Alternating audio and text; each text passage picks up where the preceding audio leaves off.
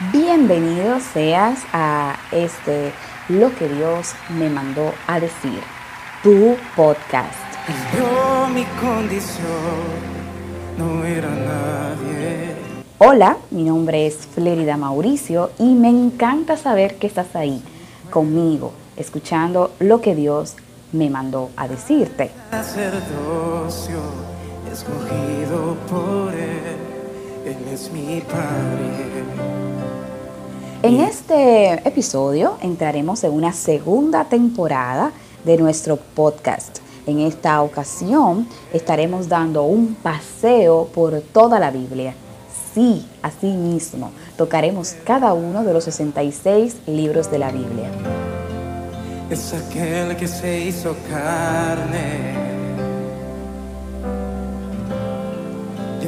Para lograr esto en un tiempo relativamente corto, estaremos entonces seleccionando algunos capítulos y versículos específicos muy claves de cada uno de los 66 libros bíblicos. Será un paseo muy interesante.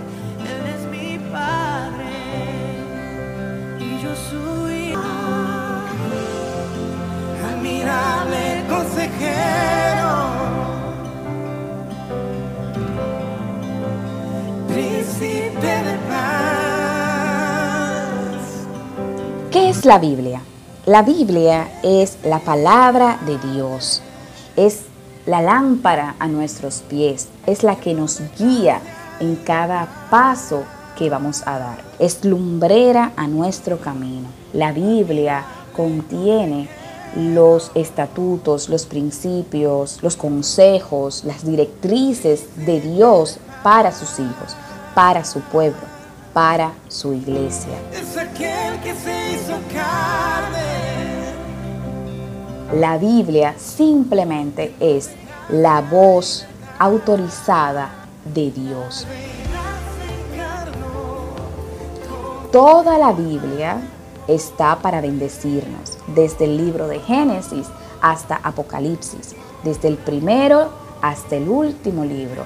Tiene la intención de bendecir nuestras vidas, de fortalecernos espiritualmente y de darnos los lineamientos que nos van a permitir tener una relación con Dios bajo los requisitos de Dios. Obedecer la palabra de Dios nos asegura tener vidas exitosas, tener vidas placenteras y tener vidas bendecidas por el Señor. Así lo dice la palabra, que el hombre que sigue el consejo del Señor es como un árbol plantado junto a corrientes de agua. Dará su fruto a tiempo y su hoja no caerá.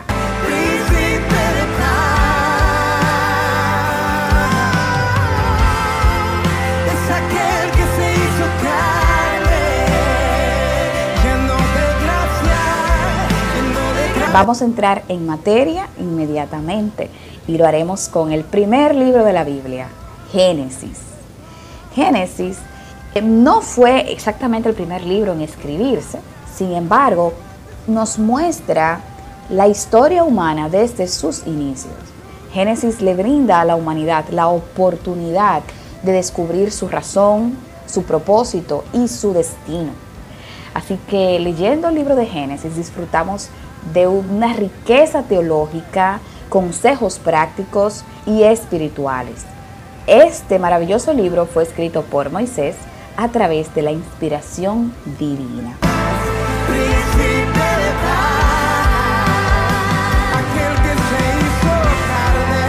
Para iniciar con nuestro estudio de Génesis, lo haremos en el capítulo 2, el versículo 15. Dice así, tomó pues Jehová Dios al hombre y lo puso en el huerto del Edén, para que lo labrara y lo guardase. En el principio Dios trabajó.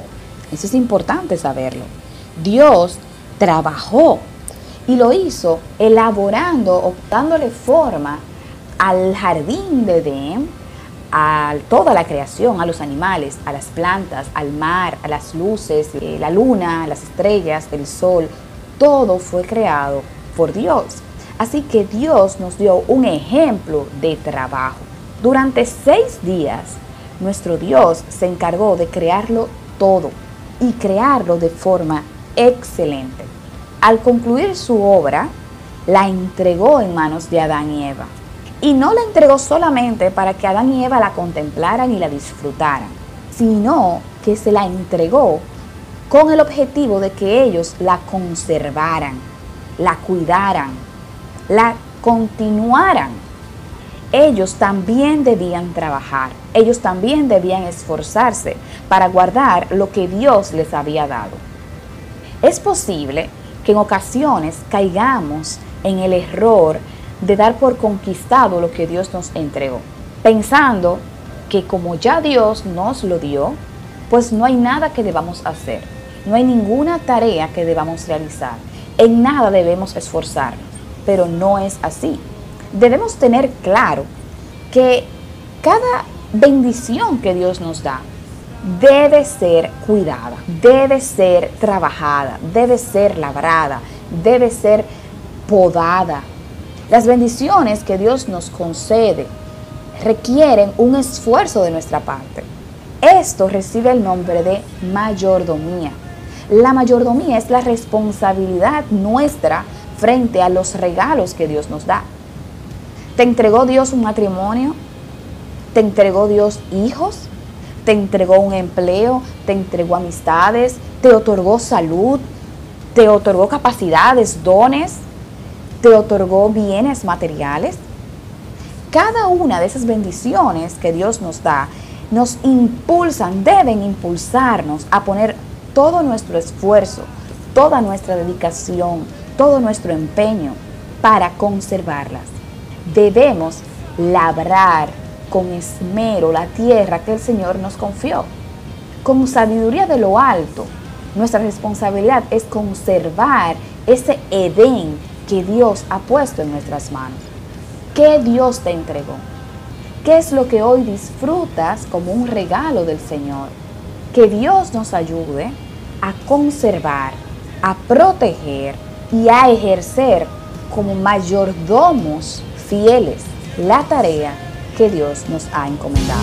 poder que actúa en mí, es mayor que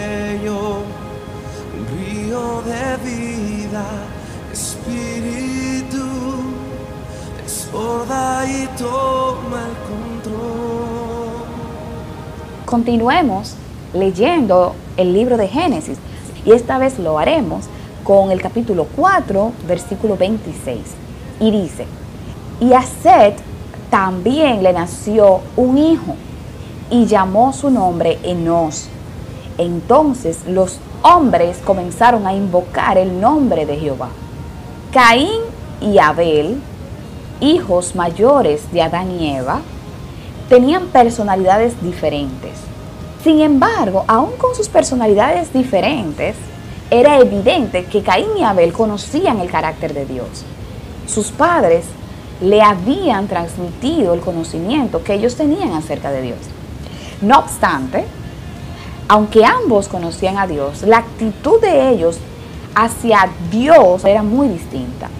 La Biblia nos muestra un Abel con un corazón agradecido y rendido a Dios. Por otro lado, la palabra de Dios nos presenta un Caín caprichoso, lleno de envidia y con un corazón violento.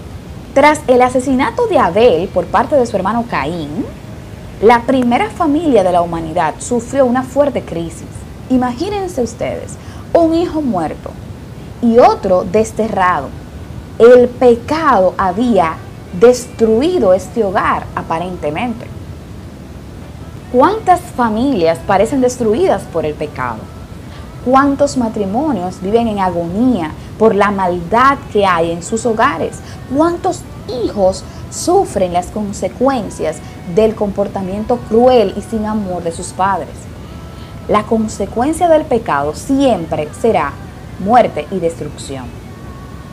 Lo que afectó la primera familia milenios atrás, es lo mismo que ataca a nuestras familias hoy, el pecado. Sin embargo, Dios se compadeció de estos padres sufrientes y les otorgó un instrumento de esperanza. Les nació otro hijo al que llamaron Set. El nombre Set significa concedido. Set llegó a esta familia para renovar sus fuerzas y restaurar la comunión con Dios. Mientras el linaje de Caín vivió en continuo pecado y pagó las consecuencias por su desobediencia, el linaje de Set marcó un nuevo rumbo en la adoración y la búsqueda de Dios. Fue del linaje de Set que surgió el pueblo escogido por el Señor. Fue de la descendencia de Set que nació nuestro Salvador Jesucristo. Si el pecado amenaza hoy tu hogar, aférrate a ese hijo otorgado por Dios para darte una esperanza. Permite que Jesús tome el timón de tu casa. Hubo un set que renovó las fuerzas de unos padres decaídos. Hoy hay un Jesús que se ofrece para llenar tu casa de gozo y paz.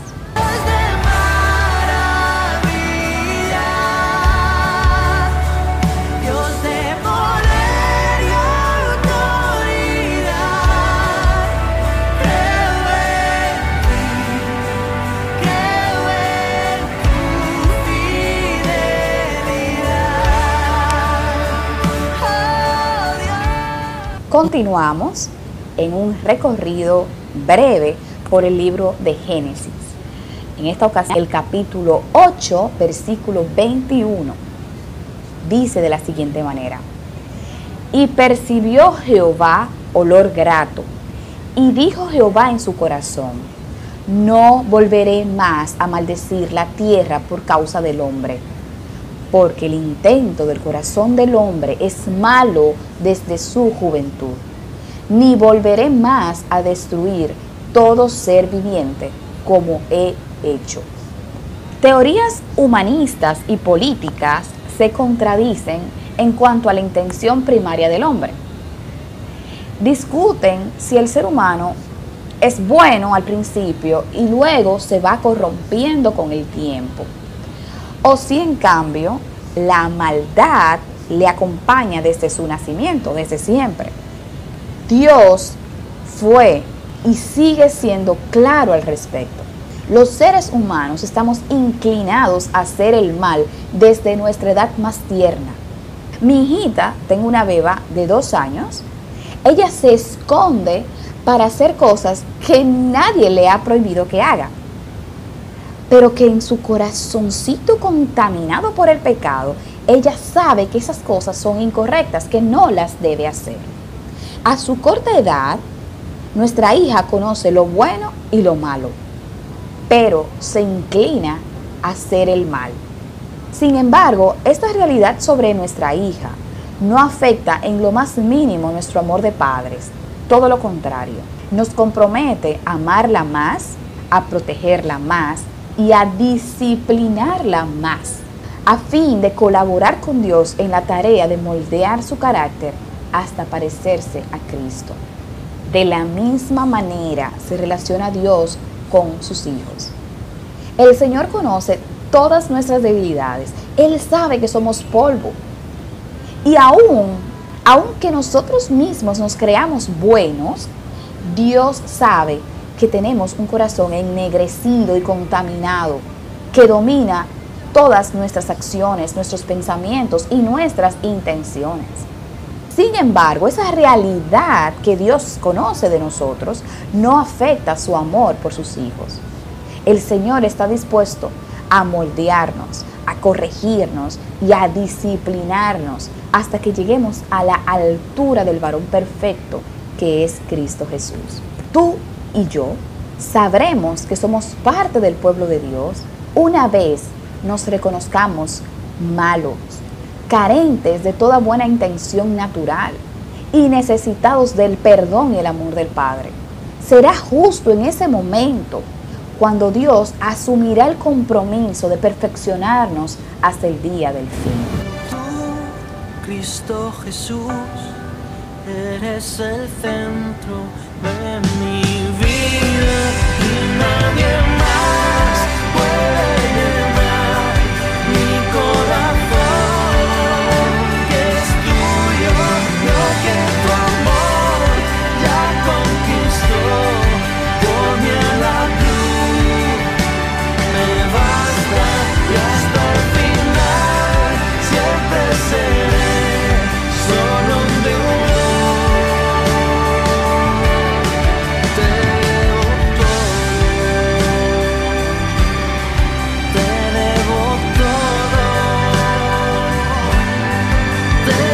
Continuamos nuestro recorrido por el libro de Génesis.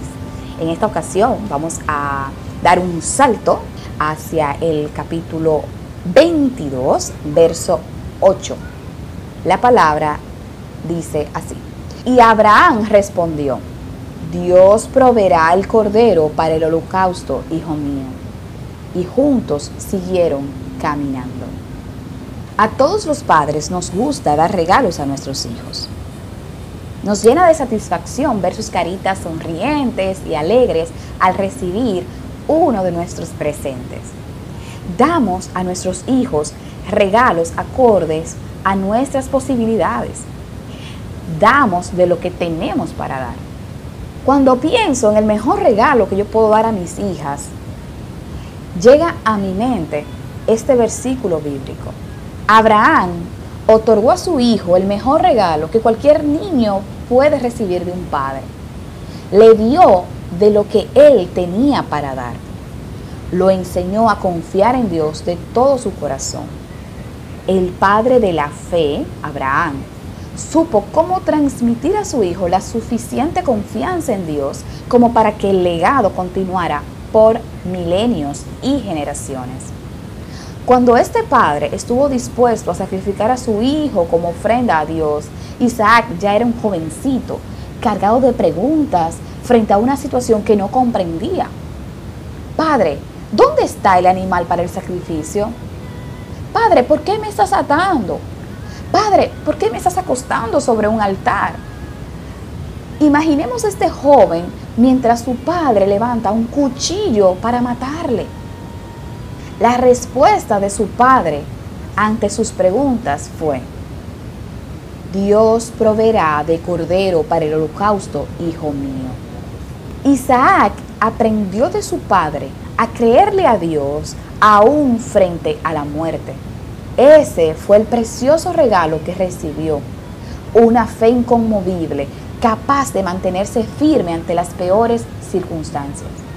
Que Dios nos ayude a otorgarle a nuestros hijos el mejor de los regalos. Ese regalo que los ayudará a resistir las circunstancias más duras de la vida.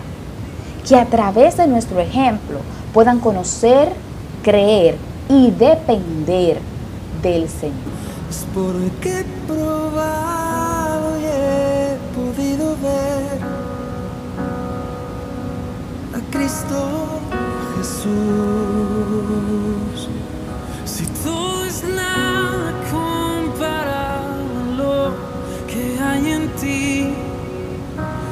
Que estimaba ya no es importante para mí. Es porque he probado y he podido ver a Cristo Jesús, a Cristo Jesús. Te deseo. En este recorrido que estamos haciendo por el libro de Génesis, vamos a concluir en el capítulo 50, verso 20. Dice de la siguiente manera, vosotros pensasteis mal sobre mí, mas Dios lo encaminó a bien para hacer lo que vemos hoy, para mantener en vida a mucho pueblo. La mansedumbre es una de las manifestaciones del Espíritu Santo, muy necesaria en nuestros días, cargado de violencia y conflictos. La mansedumbre es definida de manera sencilla como un poder refrenado. Es decir, es la capacidad para enfrentar y dañar a alguien que nos ha lastimado, pero que aún contando nosotros con la fuerza, la capacidad, el poder, decidimos refrenar ese poder en procura del bienestar común. Nadie puede llamarse manso hasta que no haya contado con la capacidad para vengarse de quien le hizo un mal. Un buen ejemplo de mansedumbre lo encontramos en José. José fue traicionado por sus hermanos. Como consecuencia de esa traición vivió años de dolor, de esclavitud, encarcelamiento, soledad y muchas otras aflicciones que posiblemente ninguno de nosotros jamás hayamos experimentado. En un ser humano común, esos años de desesperación habrían brindado el espacio perfecto para planificar una terrible venganza. Habrían preparado el escenario y la justificación para llenar el corazón de ira, de odio y fortalecer las raíces de amargura en nuestra alma. Pero en un hombre como José, las circunstancias difíciles actuaron en forma diferente. Notamos como un José poderoso, respetado y lleno de autoridad habla a sus traidores hermanos, pero no les habla sobre el daño que ellos le causaron. Les habla sobre las bendiciones que recibió a consecuencia de esa traición. Si decidiéramos ver a Dios detrás de cada situación en nuestras vidas, no quedaría lugar en nuestra mente para la venganza o el resentimiento. Entenderíamos que todo lo que acontece en la vida de un cristiano cumple un propósito dentro del plan de Dios y que aún aquellos que procuran dañarnos son instrumentos del Señor usados con poder para perfeccionar nuestra fe. Que la mansedumbre llene nuestras acciones, haciéndonos capaces de apreciar el favor de Dios aún en los ataques más crueles de nuestros enemigos. Porque nuestro Padre Celestial convierte en bien para sus hijos todas las circunstancias.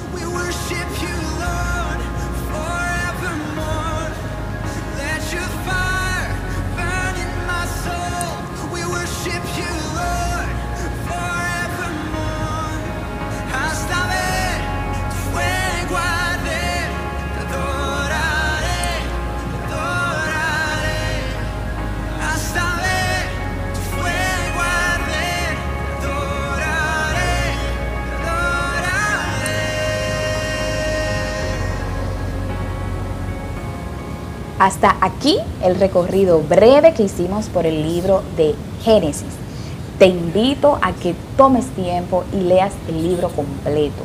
Es un libro que traerá bendición a tu vida. Es un libro que te ayudará a encontrar el propósito de tu vida. Es un libro que te mostrará el corazón amoroso y benévolo de Dios. Lee el libro de Génesis y tu vida será bendecida. Puede separar. No te pierdas nuestro próximo episodio con la continuación de este paseo por la Biblia, ya tratando el libro de Éxodo. Haremos un paseo breve por el libro de Éxodo. Rescató desde el cielo extendió su mano preciosa de gracia. Si este estudio ha bendecido tu vida, si en algo crees que puede bendecir a otra persona, sería excelente que lo compartieras. Ayúdame a llevar a otros el mensaje que Dios me mandó a decir.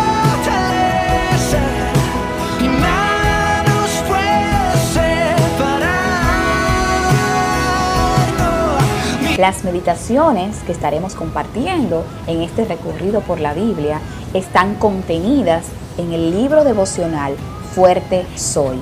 Te invito a que puedas adquirir el libro devocional Fuerte Soy, Meditaciones Cristianas para cada día. lo puedes encontrar en las principales librerías cristianas, así como en plataformas digitales como Amazon. Y aunque mis enemigos me persigan, tú acampas a mi lado y me susurras sin cesar.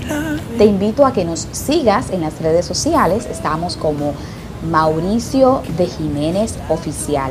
A través de nuestras redes sociales tendremos un contacto más directo y compartimos artículos, recursos, meditaciones que pretenden bendecir tu vida y otorgarte herramientas para tu ministerio.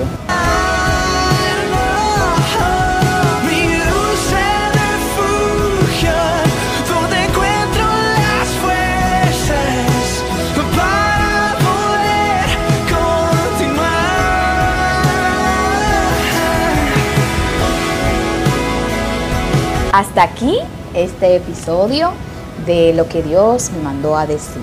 Fue un recorrido por el libro de Génesis realmente edificante. Aprendimos mucho y el Señor, su Santo Espíritu, nos ayudó a traer sabiduría al corazón a través de su palabra. Gracias por tu compañía. Será hasta la próxima semana. Que el Señor te bendiga. Espíritu Santo, queremos conocerte, muéstrate consolador, muestra tu gloria, haz como quieras, te damos libertad, te damos libertad, queremos ir más cerca.